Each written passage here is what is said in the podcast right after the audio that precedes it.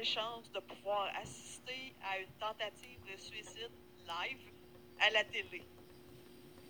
Ceux qui n'ont pas le câble, c'est extrêmement facile de trouver des images sur le net. Tu sais, quand on est malade, hein, c'est pas le fun. On a toujours des, effets secondaires. On a peur aussi de ne pas arriver à la fin du mois parce que des fois, il faut être arrêté. Et l'angoisse, tout.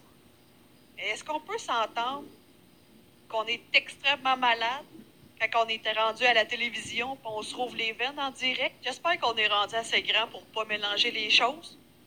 Le suicide, c'est dans un sac.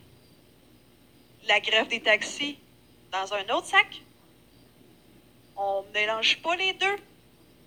J'espère que les chauffeurs de taxi vont pas utiliser la tentative de suicide d'un gars malade pour avoir ce qu'ils veulent en négociation vu qu'ils sont en grève.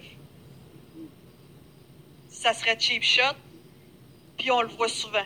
J'espère juste que le ministre Bonardel ne va pas tomber dans le pan.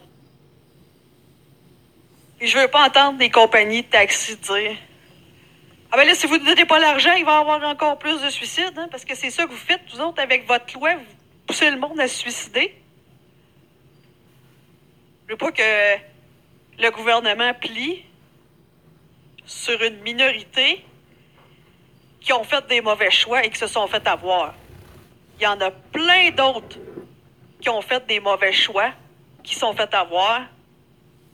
Ils pleurent pas, on les entend pas, c'est la majorité. Pas grave.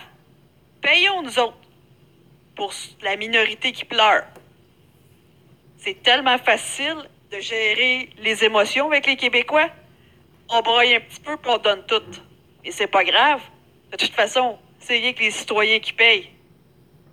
Sur ce, merci. Bonne journée.